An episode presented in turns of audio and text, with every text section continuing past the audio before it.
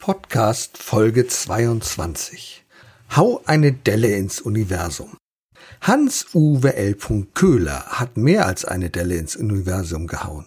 Preisgekrönter Bestsellerautor, Award of Excellence in Kommunikation, Hall of Fame für sein Lebenswerk als Redner, Begründer des Love-Selling Verkaufsprinzips, Schreiber von fünfeckigen Büchern, ach, die Liste der Dellen ist noch verdammt lang. Vor allem aber ist Hans-Uwe Köhler begeisterungsfähig und er begeistert andere. So hat er auch mich mit seiner unglaublich sympathischen Art und seinen Lebensweisheiten gefesselt. Verantwortung und Freiheit, das ist ihm ganz wichtig. Über der Tür in seinem Arbeitszimmer hängt ein Wappen mit der plattdeutschen Inschrift Lever dod as Slav. Na klar, wer will schon als Sklave dahin vegetieren? Erfolg braucht Verantwortung. Der Podcast von und mit Udo Gast. Liebe Zuhörer, ganz herzlich willkommen beim Gastredner beim Podcast Erfolg braucht Verantwortung. Ja, und ich habe jemanden bei mir, einen Gast, auf den bin ich sehr, sehr stolz. Er gehört zur Hall of Fame. Also er ist mehrfach ausgezeichnet. Er ist ein ganz brillanter Redner. Er ist ein brillanter Buchautor, Trainer und er ist jemand, der den Menschen etwas zu sagen hat und vor allen Dingen, der den Menschen etwas zu geben hat. Herzlich willkommen, lieber Hans-Uwe L. Köhler. Danke, dass du heute hier bist. Nun, wir kennen Hans-Uwe El Köhler unter der Abkürzung Hulk.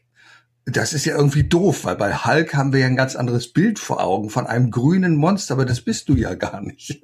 Sondern du bist ja. Nein, aber Hulk heißt der Unzerstörbare. Ach, der Unzerstörbare. Ja, das ist toll. Diese, diese Figur, der jedes Mal explodiert, aber er ist in Wirklichkeit unzerstörbar.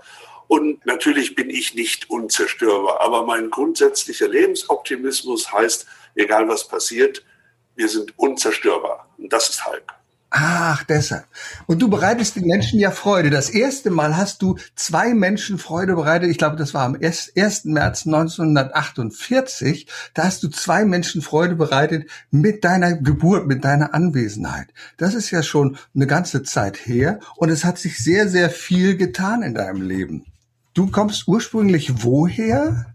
Aus, aus welchem Ort? Also geboren worden bin ich in Schleswig. Ah, das ist ja gar nicht so weit weg. Im Norden. Ja. ja. ja. Und lebe aber im Allgäu seit 1970. Also in Schleswig-Holstein im Allgäu, das geht.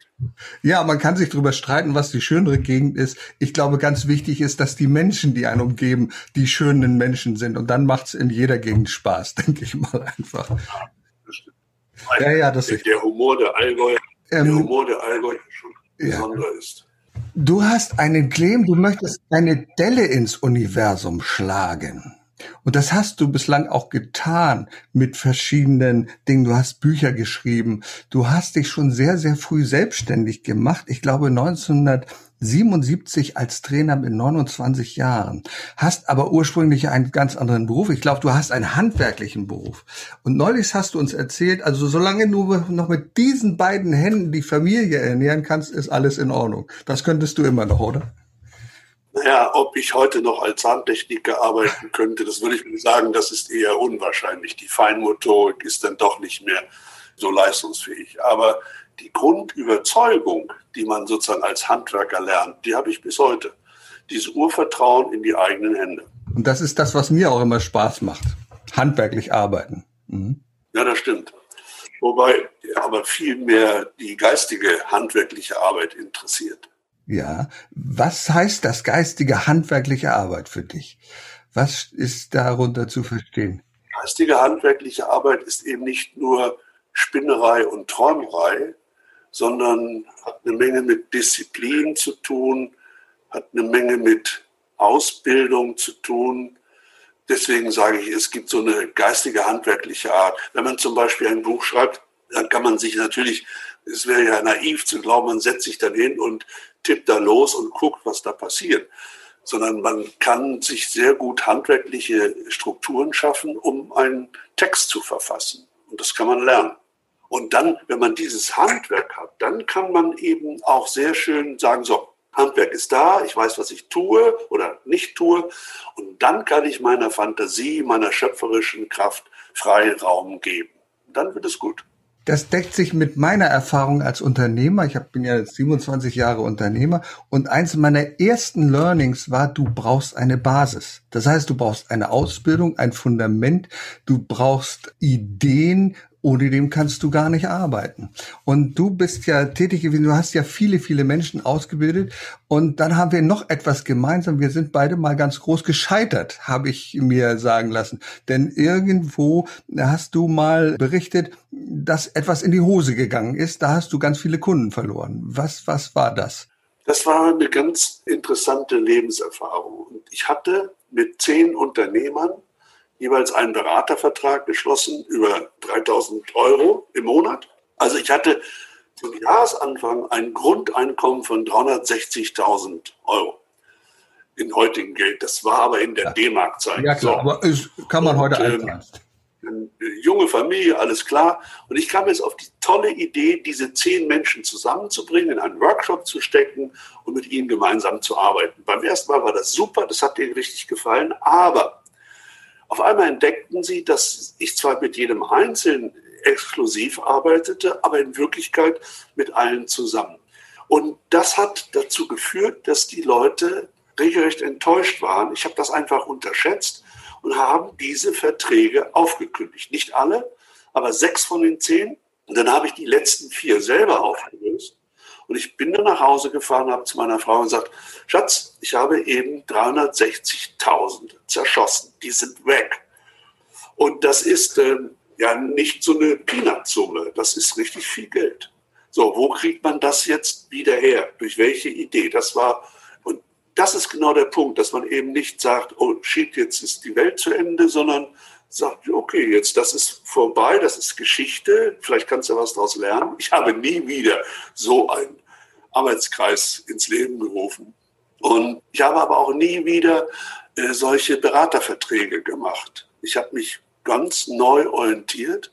Und das erzähle ich vielleicht noch, wie ich das gemacht habe. Ich bin, habe zu meiner Frau gesagt, ich bin dann mal weg, bin nach Davos gefahren, ja. in das Hotel Post. Aha. Und äh, okay. Das Hotel Post ist ein schönes Hotel, eine tolle Bar.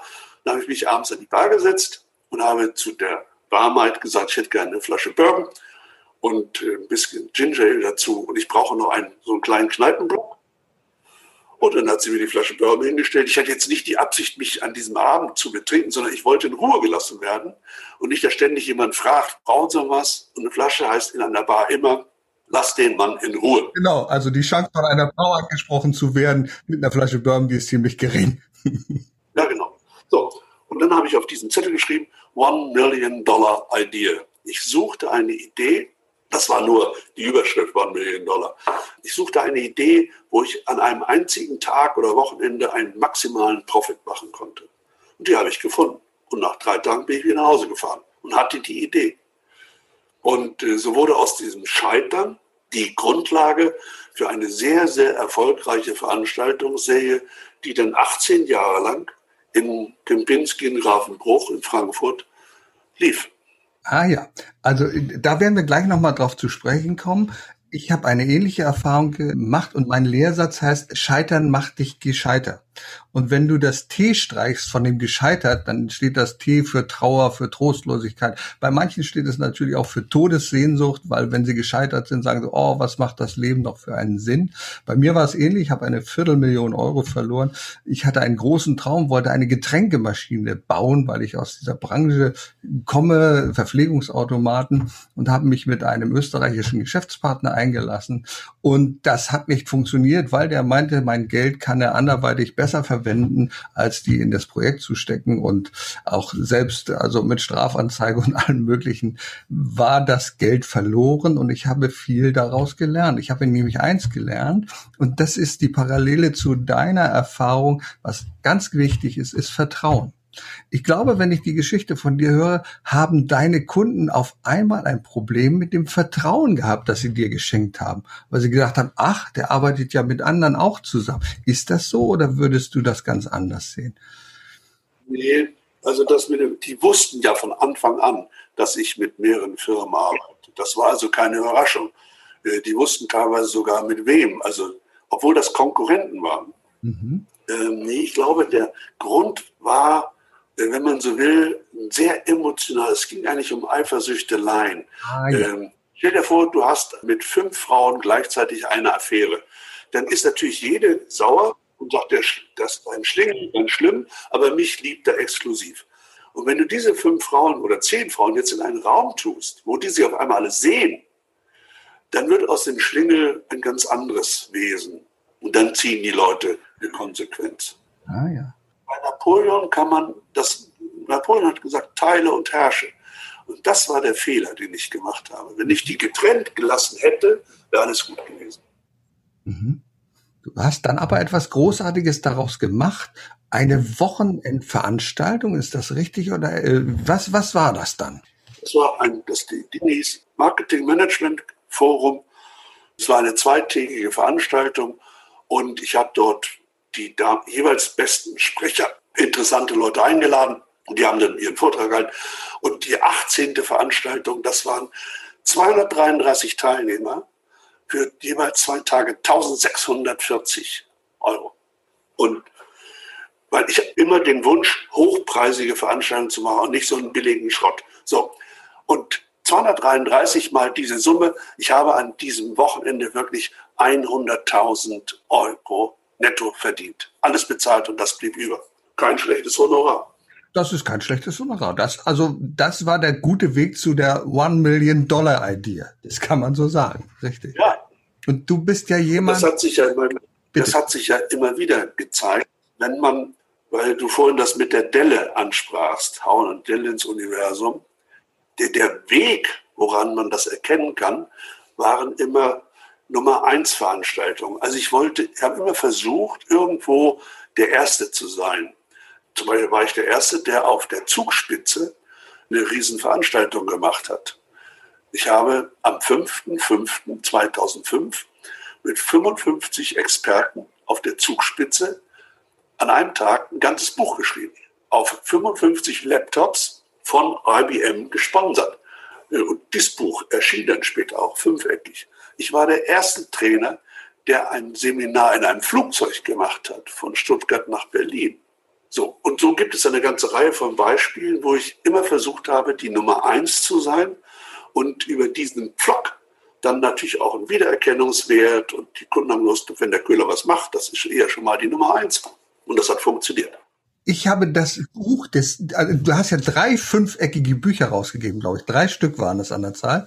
Richtig? Ja, die habe ich leider nie in den Händen gehabt. Ich glaube, die Buchhändler waren verzweifelt, weil die gedacht haben, das passt überhaupt nicht ins Regal rein. Aber genau das ist der Punkt. Denn es ist ja so gestaltet, dieses Fünfeck, dass eine Ecke rausragt. Das heißt, du wirst in jedem Buchregal Aufmerksamkeit erregen, weil man weiß, was ist denn das für ein Ding? Steht da schief? Eine Sekunde weg. Bitte, ja. Ich bin gespannt, was wir jetzt sehen. Ich glaube, wir werden jetzt ein fünfeckiges Buch sehen. Aha, da ist es schon, ganz genau. so. Es ist unglaublich. Es ist unglaublich. Weil das ist genau das, was es braucht. Es hat die Basis, das heißt also den rechten Winkel, um es an die Wand zu schicken. Aber es ist über den anderen Büchern und es ragt einfach heraus. Was? Herausragend und die Buchhändler haben sich wirklich an dieser Kante gestört, weil es herausragend war. Aber es hat seinen Zweck komplett erfüllt. Ach, das ist schade. Und die Idee, warum habt ihr das, hast du das nicht weiterverfolgt? Ich finde es eine ganz coole. Ja, gut, das war der 5.5.2005, dann zum 6.6.2006 habe ich Sex Cells gemacht, Präsentation auf der Reeperbahn, 7.7. Und ich hätte es bis zum 12.12.2012 machen können. Aber es hat mich nicht mehr interessiert. Ich habe es gemacht, es war hübsch, schön, erledigt, zweckerfüllt. Aber jetzt nur weitermachen, das Weitermachen wegen, das wollte ich nicht. Und das ist ein Grundprinzip. Wenn mich etwas nicht mehr interessiert, selbst wenn ich damit Geld verdienen kann, äh, mache ich es nicht weiter, sondern setze es ab. Ich finde das ein ganz wunderbares Prinzip, weil leider machen viele Menschen genau das. Ob sie in einer abhängigen Beschäftigung sind, in einer Beziehung, es interessiert sie nicht mehr. Das heißt, es ist nicht mehr die Grundbasis vorhanden, um Begeisterung zu haben. Und dann machen sie es immer noch weiter und immer noch weiter. Und du machst genau das andersherum und sagst, ich habe auch in der ganzen Recherche festgestellt, du bist ein Mensch, der sehr neugierig ist, der neuen Dingen gegenüber aufgeschlossen ist. Eins meiner Leitsätze heißt, Leben heißt Lernen und Lernen macht den Reichtum des Lebens aus.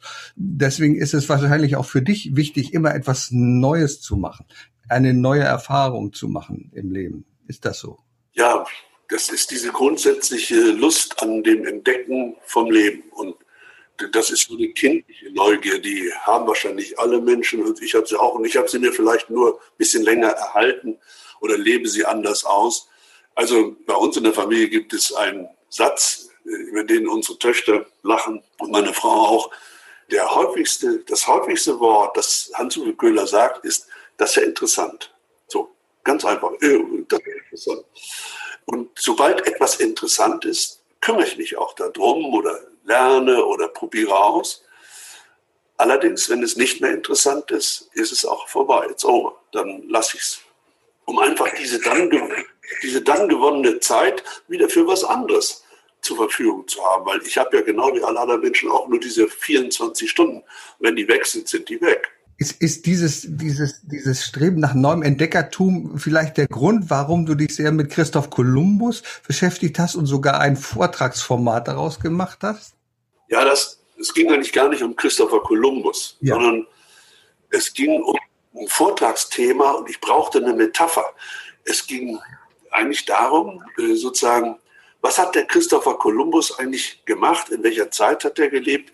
Was wusste der? Die Menschen wussten damals ja schon, dass die Erde eine Kugel ist und keine Scheibe. Das war Christopher Columbus bekannt, sonst wäre er ja nicht losgesehen. Nur, der hat was völlig Irres gemacht. Der hat, damals glaubte man ja, dass Jerusalem der Mittelpunkt der Welt ist. Und von da, von Jerusalem aus hat er sozusagen die Wegstrecke nach Indien, nach Japan, nach China sich ausgerechnet. Wenn der gewusst hätte, wie lang das genau ist, wäre der nie losgesegelt. Mhm. Und dieser Christopher Columbus hat so außergewöhnliche Sachen gemacht. Aber ich möchte gerne eine kleine Geschichte erzählen. Auf der Rückfahrt, das waren ja nur zwei Schiffe noch übrig. Eins ist ja zerschellt und die Nidia und die Pinto sind zurück nach Portugal, Spanien. Und bei den Azoren kamen beide Schiffe in einen Sturm und verloren den Kontakt zueinander. Die konnten sich nicht mehr sehen. Die hatten ja kein Funkgerät, kein gar nichts. Sie waren auf Sicht angewiesen. Und durch diesen Sturm wurden die getrennt und beide Schiffe kamen innerhalb von 24 Stunden in dem beabsichtigten spanischen Hafen an. Und das finde ich eine unglaubliche Sache. Und man kann aus diesen, dieser ganzen Christopher Columbus-Geschichte ganz viel lernen. Und der, der Hintergrund war ja, es war ein Unternehmen, das zu mir kam und sagte, wir müssen dieses Werk schließen. Und wir übernehmen die Mitarbeiter, aber wir müssen das Werk schließen und wir brauchen jetzt einen Vortrag, der diesen Mitarbeitern erklärt, dass das eigentlich eine super Chance ist. Und dann habe ich gesagt, glauben Sie im Ernst, dass ich mich im Nadelstreifenanzug vor Ihre Leute stellen kann, um denen zu erklären, wir machen dieses Werk hier zu, ihr könnt gerne nach Hamburg kommen und dort werdet ihr einen Arbeitsplatz bekommen. Ich sage, aber die Häuser, die Sie hier haben, wenn Sie die verkaufen und von dem Geld sich in Hamburg ein Haus kaufen, dann kriegen Sie eine Zimmerwohnung. Das mache ich nicht. Ich stelle mich doch da nicht hin und sage, jede Krise ist eine Chance. Das ist ein so dummer Satz wie irgendwas. Und dann habe ich mir diese Figur ausgedacht, bin in, mit Seestiefeln, in einer Admiralsrobe, mit Dreispitz, wie ein, wie Christopher Columbus, auf die Bühne. Also nicht der Unternehmensberater oder Trainer Köhler, sondern da stand Christopher Columbus. Und das haben die mir geglaubt. Ich habe den wirklich aus der Perspektive von Christopher Columbus meine damalige Reise erzählt. Und in dieser Metapher hat das wunderbar funktioniert. Ich glaube, das ist ohnehin das große Geheimnis einer erfolgreichen Rede. Lass uns vielleicht mal darauf gehen. Menschen sind gefesselt, wenn sie eine Geschichte hören. Ich habe, also ich muss zugeben, heute Nacht konnte ich nicht schlafen. Ich weiß nicht, woran es lag. Und dann habe ich mir noch zwei Vorträge von dir angehört.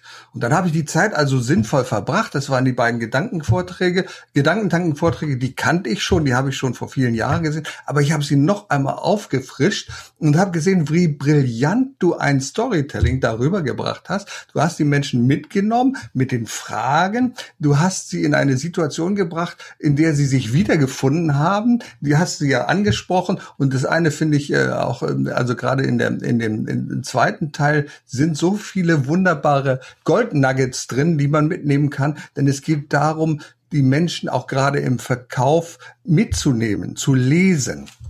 Und das machst du wunderbar. Ich glaube, das ist einer deiner Prinzipien, Menschen lesen. Ja, das ist ein wichtiger Punkt, den du da ansprichst. Es geht ja nicht darum, äh, Menschen zu be- oder verurteilen, so in Schubladen stecken oder gut, schlecht, richtig, falsch. Wenn es um Menschen geht, gibt es für mich nur eine einzige Orientierung die heißt so oder auch anders. Das heißt, ich beurteile nicht und ich verurteile nicht, ich nehme nur wahr, ich sehe einfach Menschen. Und dann sehe ich jemanden, der eben keine Haare auf dem Kopf hat, als Beispiel. Also, das bedeutet nichts. Oder ich sehe jemanden, der schielt. Auch das bedeutet alles nichts. Die Kunst besteht auch darin, aus vielen kleinen Informationen das so zu verknüpfen, dass ein Bild entsteht, wo wir sagen können, ah, jetzt habe ich eine Ahnung, wie dieser Mensch denkt, fühlt, wo seine Begrenzungen liegen, wo seine Träume liegen. Und, und genau das ist ja das, was man als Trainer, als Verkäufer braucht, dieses vorurteilsfreie Betrachten eines anderen Menschen. Mehr ist das gar nicht. Ja, ja, das ist richtig. Und du hast dazu auch eine Grundlage. Ich, hab, ich glaube, du hast dich mal mit dem Struktogramm beschäftigt. Du bist sogar Lehrtrainer für das Struktogramm. Ist das richtig, dass du ja. das? Ja, ja. Ich, alle diese, sage ich mal, Persönlichkeitsmodelle, ob die Grid heißen oder mhm, Disk ja. oder Struktogramm. Ich verwende das Struktogramm, aber mit einem Augenzwinkern. Ich sage, das ist, nimm das nicht, nimm es als Orientierung, aber nimm es nicht als jetzt bare Münze im Sinne von, das ist die reine Wahrheit. Überhaupt nicht. Es ist ein minimales Modell, um Menschen zu verstehen. Ganz genau, ist ein Modell. Früher hat man, ich mache ja auch Verkaufstrainings und früher so in den 90er Jahren war dann immer so ein, ein Punkt aktives Zuhören dass dieses mit ja, hm, aha, ja, ganz genau, was für mich nur eine Grundlage ist, aber völliger Blödsinn. Es geht ja darum zu erspüren, wie denken Menschen, was, was wünschen sich Menschen. Und du hast ja einen wunderbaren Satz geprägt. Also als Verkäufer musst du die Menschen oder musst du sie spüren und den Verkauf nicht verhindern. Denn das hast du schon in der Zahnmedizin gezeigt. Äh, da hast du ein wunderbares Beispiel gebracht, wie man eine Mutter, wie ein Zahnarzt oder ein ja, Kieferorthopäde die Mutter davon überzeugen kann, dass sie so viel Geld Geld ausgibt für ein Gebiss. Das fand ich toll. Erzähl mal das Beispiel, worum es da ging. Ich habe es nicht mehr so ganz vor Augen. Ja gut, es geht eigentlich darum, wenn ich sage, man muss nicht verkaufen, sondern man muss das Einkaufen zulassen. Jetzt, wenn man mal so sich die Situation vorstellt, da kommt eine Frau mit ihrer Tochter zu einem Kieferorthopäden. Der muss jetzt nicht mehr verkaufen. Der muss eigentlich sich nur überlegen, warum kommt diese Frau was bewegt sie? Die kommt ja nicht rein und sagt, Herr Doktor, das Stomachnahtesystem meiner Tochter ist aus der Balance geraten. Wir haben ja einen Neigungswinkel und die hat kein einziges Fachwort. Aber warum kommt sie? Die weiß ja nicht, was sie fachlich will. Sie möchte gerne, jetzt wird es ein bisschen irre, ich behaupte, diese Frau will, dass ihre Tochter einen besseren Mann bekommt als ihren Vater. Oh ja. so, ja. Und jetzt bin ich Kieferorthopäde, dann sehe ich dieses Mädchen und die Frau und dann denke ich mir, ich weiß, du möchtest das Traum, wie diese junge Frau mal aussehen sollte. Und diesen Traum, den kriegen wir hin, indem wir die Zähne sanft und konsequent bewegen. Das hört sich doch toll an, sanft und konsequent, wie an der Perlenschnur. Ja? Und es geschieht von alleine. Wir haben dafür eine Technik, Drähte, die sich erinnern können. Also eine wunderbare Geschichte. Und dann löst sich das Preisvolumen vielleicht von 7000 Euro oder so, löst sich einfach auf und die Frau sagt, genau das wünsche ich meiner Tochter, dass sie so schön wirkt. Fertig aus. Und das ist ja bemerkenswert, welche Bedeutung Menschen irgendwelchen Gegenständen zuordnen. Also warum kauft man eine Gucci-Tasche für mehrere tausend Euro? Weil ja ein ganz anderes Gefühl dahinter steht. Also die ist qualitativ möglicherweise nicht besser als eine ganz normale andere Lederhandtasche. Aber es ist einfach ein Gefühl, ein Etikett, was du trägst. Und äh, du hast ja gesagt, also Menschen haben ein Bild von sich, wenn sie an ein Produkt herangehen. Sie haben ein Bild, wie sie mit diesem Produkt aussehen werden, was, was sie darstellen, oder? Ja, also ich habe ein ganz extremes Beispiel. Ähm, da kommt in München ein Sportgeschäft eine Dame morgens um 11 Uhr und kauft, the way, eine Jacke für 8000 Euro. So, die Verkäuferin muss dafür, glaube ich, zwei oder drei Monate in diesem Laden stehen. Und jetzt, ich, wenn ich jetzt so eine Kundin habe, die sich morgens um 11 Uhr mal so ein Teil gönnt, dann muss ich wissen, wie sieht die sich? Wo, wo, wovon träumt die? Und ich stelle mir das jetzt so vor, die träumt, wenn sie in Kitz beim Lauberhornrennen, ja, wenn sie da sitzt, auf der Tribüne, die Sonne strahlt, sie hat ein Glas Champagner in der Hand, die Kamera schwenkt rüber und ihre Freundin sehen sie, dann weiß, ich bin am richtigen Ort. Ich bin am richtigen Ort, in der richtigen Gruppe und das sieht sie alles. Und das ist der Film, in dem sie lebt. Anderes Beispiel. Mutter und Tochter gehen ein Brautkleid kaufen. Wenn man eine, ich habe das in vielen Seminaren probiert. Ich sage, würden Sie zu einer Dame, würden Sie für ein Kleid 200 Euro ausgeben? Oh ja. Ich sage 400. Ah, 800. Oh nein. Ich sage, 5000, sind Sie wahnsinnig? Ich sage, für ein Brautkleid, ja, das ist ja was anderes. Das heißt, für ein normales Kleid sind schon 400, 600 Euro grenzwertig unter Umständen. Aber für ein Brautkleid, das man nur einen einzigen Tag im Leben trägt, gelten ganz andere Spielregeln. Also beweist doch das, es geht nicht um den Preis einer Geschichte, sondern um die Situation, in der ich etwas erlebe. Und mit Männern geht das genauso. Also wenn ich zu einem Mann sage, Jacke, Anzug 800 Euro, gerade noch, ich sage 2000, auf gar keinen Fall. Ich muss nur die Umstände ändern und dann geht das. Ja, ja, ganz genau. Ja, das, das, das ist der Schlüssel. Und Menschen dann so wahrnehmen und zu leiten, auf diesem Weg zu fahren. Äh, das beste Beispiel ist ja Harley Davidson. Man verkauft ja keine Motorräder, sondern wir verkaufen ja Freiheit, das Gefühl von Abenteuer. Peter Fonda, der ist ohne Helm gefahren und das hat man vor Augen, wenn, das habe ich vor Augen, wenn ich mich für so ein Motorrad interessiere. Das ist eine andere Situation. Du hast zehn goldene Regeln aufgestellt für Erfolg, weil ein Teil unseres Themas ist ja Erfolg. Zehn goldene Regeln für Erfolg. Eine Regel ist dabei, raus aus der Geisterbahn. Das habe ich nicht verstanden. Das, bitte erklär mir das. Was heißt raus aus der Geisterbahn? Ja, zunächst mal, bist du schon mal Geisterbahn gefahren? Ja, auch das ist lange her und äh, mittlerweile konnte ich mich da nicht mehr gruseln, weil die einfach so schlecht geworden sind. Also wenn sie richtig gut waren, dann bin ich ja mehrmals rein. Aber wenn sie schlecht waren, habe ich gedacht, diese Gummipuppen da drin, nee, das will ich nicht. Also nach wie vor gibt es Geisterbahnen und Leute fahren mit der Geisterbahn. Ich habe mich natürlich gefragt, warum? Weil die sich so gerne. Wird ja aber der Hamburger Dom, der ist ja nur ein paar Wochen und ist ja wieder weg. Aber die Leute fahren so gerne Geisterbahn, sie fürchten sich so gerne. Wie mache ich das? Na, ich höre mir Nachrichten an, zum Beispiel.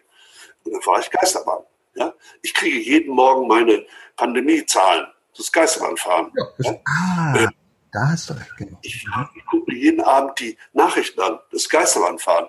Ja? Denn selbst das Wetter ist Geisterbahnfahren. Ja? Dann gibt es so eine Live-Schaltung, da meldet sich eine junge Frau aus Hittensee, hat Kuschelmikrofon in der Hand ja, und ja. sagt dann unbeständig. Ja, was ist das denn für eine Information? Ich sitze am Radio und höre Staumeldungen aus einem Bereich Deutschlands, da will ich überhaupt nicht hin. Das ist alles Geisterbahnfahren. So, Jetzt kommt aber die Lösung, ob nun Fernsehen, Radio oder Zeitung, das ist alles Geisteranfahren.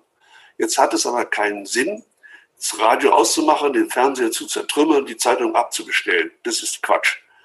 Die Frage ist nur, wenn diese Geisterbahn-Nachrichten permanent auf unsere kleine Seele klatschen, dann kann das nicht ohne Schaden bleiben. Also ist die Frage, was tun wir, damit es unserer Seele wieder gut geht? Und jetzt möchte ich da noch ein kleines Storytelling-Beispiel hinzufügen. Geh mal in dein Badezimmer und guck mal, wie viel Töpfchen, Tiegelchen du hast, um deinen Körper zu pflegen. Und ich wette, du brauchst morgens irgendwie 20 Minuten, um deinen Körper in einen halbwegs stabilen, gepflegten Zustand zu bringen. Und wenn ich das in Seminar, im Vortrag so frage, ja, 20 Minuten ist okay. Manche brauchen länger, manche versuchen es kürzer, aber wir einigen uns mal auf 20 Minuten. Jetzt kommt die bittere Frage. Wie viel Zeit hast du heute für die Pflege deiner Seele investiert? Und da wird es sehr schnell still im Saal. Da kommen manchmal raus, habe ich völlig vergessen. Wenn das nur einmal ist, ist das ja nicht schlimm. Aber jetzt stell dir mal vor, so ein Mann, Hans-Uwe Köhler, 72 Jahre alt, hätte sich sein Leben lang nicht um das Wohlergehen seiner Seele gekümmert. Der Körper, gut, das ist, das sieht man, ne, das hält sich noch so in Grenzen. Aber was wäre das für ein Monster, der da heute lebt und spricht, ohne diese permanente Betreuung der eigenen Seele? Sehr bemerkenswert, sehr bemerkenswert, was wir da auch mitnehmen können. Ich glaube, da es gibt ja von Stephen R. Covey diese Seven Habits, wo man also besser werden soll. Und eines ist dieses Sharpen the Saw. Und ich habe das immer so verstanden, da geht es wirklich nicht nur um deine körperliche Kraft, um deine Fitness, sondern es geht auch vornehmlich um deine geistige Fitness, um diese Gesundheit, die du gerade angesprochen hast diese, diese Hygiene, nicht immer nur negative Nachrichten zu hören, sondern sich auch den positiven Dingen zuzuwenden. Und diese positiven. Da möchte ich gerne nochmal. Bitte. Hm? Da möchte ich gerne einhaken. Ich bin nicht ein Anhänger des ständigen positiven Denkens, sondern ich meine, wir müssen es ertragen können, mit schlechten Nachrichten und schlechten Dingen gut umzugehen. Und die Alternative heißt einfach, dass wir uns dann aktiv, nennen wir es mal neudeutsch, proaktiv um Wohlergehen für unsere Seele kümmern. Und dann möchte ich noch auf ein Detail hinweisen. Wir denken permanent über unsere körperliche Fitness nach. Wir essen nach, für körperliche Fitness. Wir nehmen Medikamente für körperliche Fitness. Diese Hülle, die wird betreut und gepflegt. Und dabei wird in meinen Augen das seelische, die seelische Komponente viel zu sehr vernachlässigt. Nicht überall, aber viel zu oft. Ja, das ist durchaus richtig. Nur haben wir noch eine Gemeinsamkeit. Du hast mal, ich glaube, in einem äh, Interview oder es gibt so eine Regel, wo man aufschreibt, mit wem würdest du gerne mal dich treffen? Da haben wir eine Gemeinsamkeit, Barack Obama. Der mich auch immer fasziniert. Ich weiß nicht, ob du es gesehen hast. Ich glaube, diese Woche lief ein Interview mit Peter Klöppel bei Barack Obama. Ich fand es so toll, ein Mensch, der etwas zu sagen hat, aber du würdest dich mit Barack Obama über Marilyn Monroe unterhalten. Und das musst du mir mal erklären. Das ist ein Spaß. Ja, klar. Also, man vermutet ja, dass der amerikanische Präsident John F. Kennedy möglicherweise eine kleine Affäre mit Marilyn Monroe gehabt hat. Lass das mal so stehen. Und als ich dann gefragt wurde, mit wem würde ich mich gerne mal treffen, dann das war zeitaktuell Barack Obama. Ich hatte von seiner Frau die Autobiografie von ihr gelesen. Ah, die Comic, genau. Mhm. Und dann fiel mir Marilyn Monroe ein und so entstand dieser Satz. Das war so eine Sekundengeschichte. Das ist also nur ganz schnell erzählt. Okay, hatte also kein Grund. Naja, also ich bin ganz sicher, ich glaube, mit dem derzeitigen noch Präsidenten, wir wissen ja gar nicht, wie die Zukunft weitergeht, würden wir uns nicht so gerne unterhalten. Das Gespräch wäre wahrscheinlich gar nicht so friedlich und wir hätten wahrscheinlich auch nicht so viel zu sagen und würden auch gar nicht so viel lernen, glaube ich. Barack Obama ist natürlich eine Persönlichkeit, die einfach ganz anders ist. Das stimmt. Diese beiden Männer sind völlig unterschiedlich. Und ich will jetzt mal nicht so, so lockerflockig sagen, ja, mit dem Trump kann man nicht reden. Mich würde der schon mal interessieren, wie der sich bewegt, wie der auftritt, weil allein wie er seine Hände hält, wenn er spricht, ein Schmollmund, ist das wirklich ein vierjähriges Trotzköpfchen, so nach dem Motto, dann mache ich dir die Sandkiste kaputt. Aber der muss ja auch etwas drauf haben, was andere Leute, und das sind ja nicht wenige, so fasziniert, dass die den zu diesem Job verhelfen. Also es wäre jetzt einfach zu billig und zu sagen, ein irrelichternder Präsident im Weißen Haus, das ist sachlich bestimmt alles richtig, aber wenn ich die Gelegenheit hätte, mit Mr. Trump zu reden, ich würde diese Gelegenheit wahrnehmen, um einfach diesen persönlichen Eindruck zu bekommen. Du weißt sicherlich, oder vielleicht weißt du es nicht, dass er ein Seminar bei Anthony Robbins belegt hat und da ein paar Grundzüge der Rhetorik bekommen hat.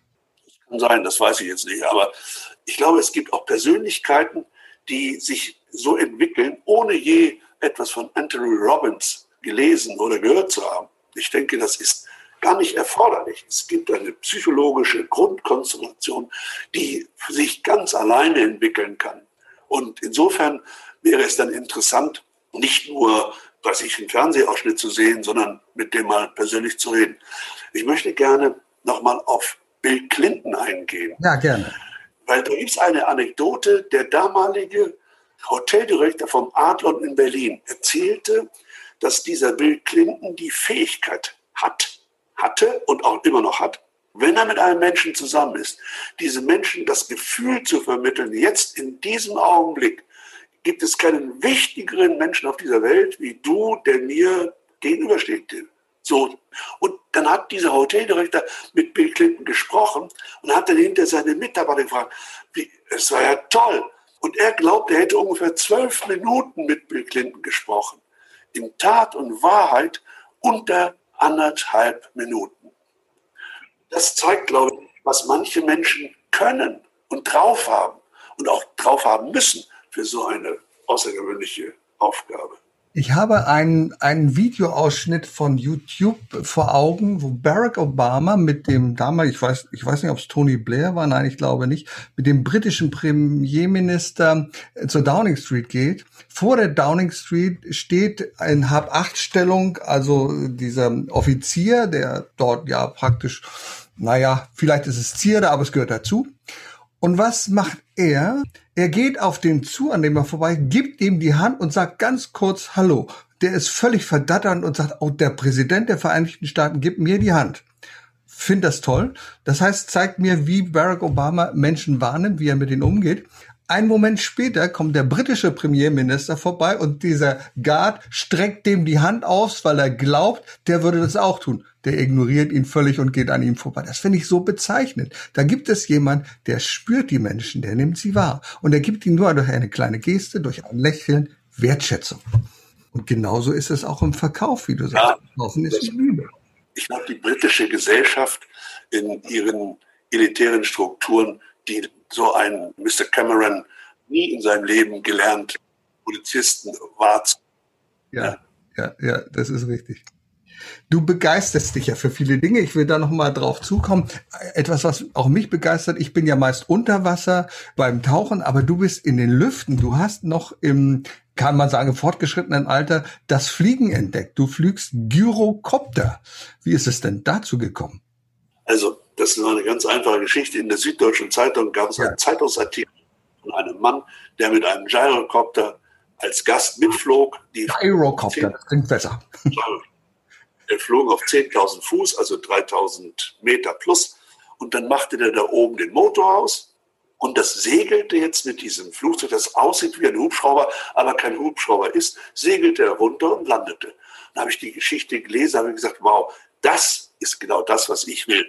Habe ich mich erkundigt, wo es Gyrocopter gibt, bin dann dahin, habe einen Probeflug gemacht, habe mich sofort zu der Flugschule angemeldet, habe die theoretische Prüfung gemacht, habe dann die praktische Prüfung gemacht und habe meinen ersten Alleinflug in meinem eigenen Gyrocopter, den mir meine Frau geschenkt hat, also das Geld dafür.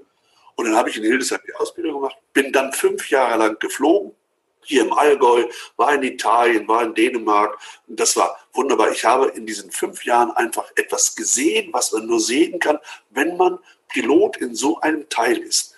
Und die Entscheidung der meisten Menschen war, die einen haben das gesehen und gesagt, um Gottes Willen, da steige ich nie ein. Und die anderen haben gesagt, steige ich jederzeit wieder ein. Und das war wunderbar.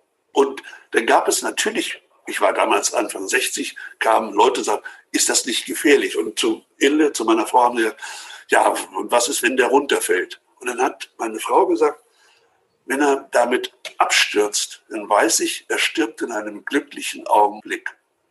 So, und als die Zeit um war, weil die Ärzte haben gesagt, Herr Köhler, Sie sind toll drauf, aber fliegen geht nicht mehr, habe ich den verkauft und habe meiner Frau das Restgeld zurückgegeben. Boah, das finde ich nicht nur großzügig, sondern auch wertschätzend. Also das ist eine tolle Geschichte, die du da erzählst. Denn ich glaube, bei dir ist es, du willst nicht nur zufrieden sein, sondern du möchtest glücklich sein. Zufriedene Menschen sind so auf diesem äh, Level von eins bis sechs auf der drei. Ne? Aber wir wollen ja im Leben etwas bewegen. Wir wollen glücklich sein. Und ich glaube, das ist auch dein Prinzip. Ne? Du möchtest glücklich sein im Leben. Das Sinn des Lebens besteht für mich darin, glücklich zu sein. Und das kannst du am besten, wenn du unabhängig bist. Ich weiß, du hast ja, glaube ich, ein friesisches Wappen irgendwo und da steht ein plattdeutscher Spruch drauf. Wie heißt der auf diesem Wappen? Ja, ich versuche jetzt mal, ob das geht. Ja, mach mal. Äh, ah, ja, ich sehe. Da oben ist das Wappen. Mhm. Ja. Ja. ja das, das friesische Wappen hat den Sinnspruch, lieber död als Slav, also lieber tot als Sklave sein. Und meine Mutterfamilie kommt aus Nordfriesland und ich fühle mich seltsamerweise auch als Nordfriese, obwohl mein Vater aus Sachsen kommt. Und dieser Spruch, Leber död als Slav, ist mein Lebensmotto, deswegen hängt das da auch. Niemand darf, es darf nichts geben, was nicht versklavt. Niemand darf so viel Geld haben, so viel Macht über mich. Und ich habe meine Töchter auf diesen Schreibtisch gesetzt als kleine Mädchen, einmal im Jahr und habe ihnen dieses Wappen erzählt und Levadut als Slav und ihnen erklärt, wie wichtig es ist, eine freie Frau unter Gottes freiem Himmel zu sein. Es darf keinen Mann geben, der über sie Macht hat. Es darf, das müssen sie von vornherein lernen und verhindern. Bis jetzt hat es auch geklappt. Wunderbar. Der Hans-Uwe Köhler zum Schluss vielleicht noch. Hat denn der Mensch Hans-Uwe Köhler noch Ziele? Hat er noch Visionen, was er in seinem Leben bewegen möchte, an denen er uns vielleicht teilhaben lässt? Ja, habe ich. Ich möchte so unbedingt gerne einen Weltbestseller schreiben. Oh. Das Blöde ist, du weißt nicht, wie das geht. ja, also es ist ja so, ich habe jetzt 18 Bücher geschrieben. Im Februar nächsten Jahres kommt das 19. Buch raus, heißt Sales Performance. Einfach besser, einfach richtig gut verkaufen. Bei der Frankfurter Allgemeinen Zeitung wird es erscheinen. Also wunderbar. Ich muss also so gesehen nicht noch ein Buch schreiben. Ich habe genug geschrieben. Aber wenn mich etwas reizen würde, dann eine großartige Erzählung. Und da probiere ich gerade so ein bisschen rum. Ich habe neulich halt immer so einen Entwurf gemacht, der schlechteste Roman der Welt. Das war aber auch ein toller Titel.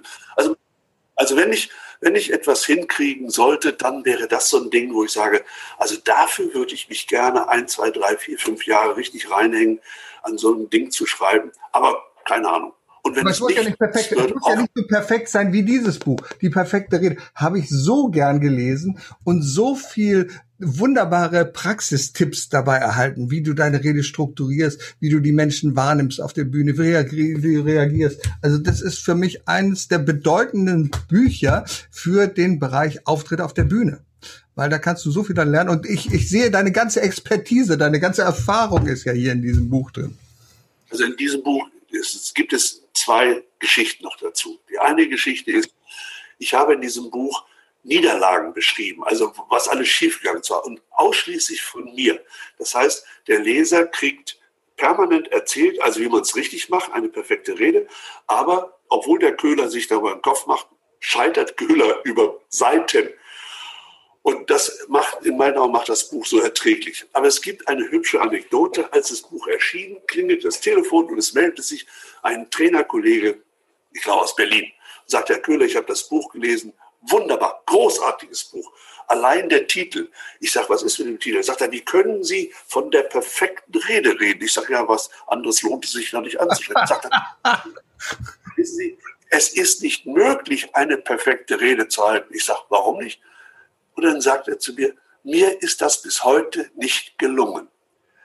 Und das ist doch irre, wenn jemand, weil es ihm selber nicht gelingt oder nicht gelungen ist, glaubt, dass es deswegen prinzipiell nicht möglich ist. Und so viel Arroganz habe ich noch nie in einem einzigen Satz gehört. Weißt du, dass es, äh, kennst du bestimmt dieses YouTube-Video von einem, naja, ich mal, sag mal, mit einem, einem sonderbaren Haarschnitt, ein junger Mann, der eine Referenz oder seine, eine Beurteilung deines Buches abgibt. Kennst du den? Hast du das mal gesehen?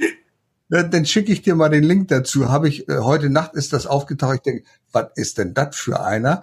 Der hat also dein Buch rezensiert Naja, ich sage, es kein Kollege, sondern ich schicke dir mal den Link dazu. Ich finde es ganz spannend und auch mutig, was er macht, aber er schildert es aus seiner Perspektive eines jungen Menschen, der sagt, will mal wissen, was da los ist, was er geschrieben hat, war. Und das ist eine ganz gute Geschichte. Also mir gefällt das ganz gut. Und es ist, äh, also hat natürlich den einen oder anderen Kritikpunkt, aber im Großen und Ganzen tolles Buch, fantastisch, wunderbar. Das Einzige, was mir gefehlt hat, die Praxis. Also er wollte von dir einen Leitfaden haben. So Punkt A, B, C und D. Und das kann es natürlich nicht sein, weil jeder Mensch, jede Rede, jedes Thema ist anders. Ne? Das muss man so sagen. Ja, weil so etwas wollte ich nicht schreiben, weil das gibt es zuhauf, diese Rhetorik-Bücher von, mit Checklisten, wie man es richtig macht.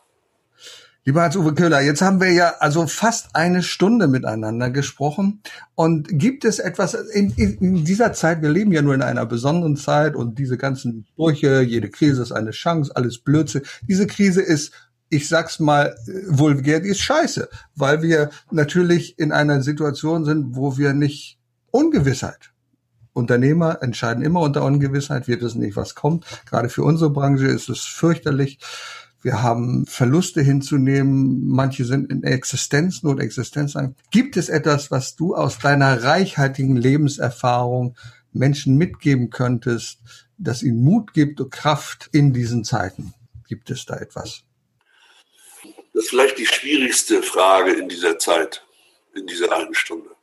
Ja, ich mach's mal ein bisschen einfach. Ich habe keine Antwort auf diese Frage, weil ich habe keine Erfahrung mit diesem Phänomen Corona-19-Pandemie. Null. So wie alle anderen Menschen auch.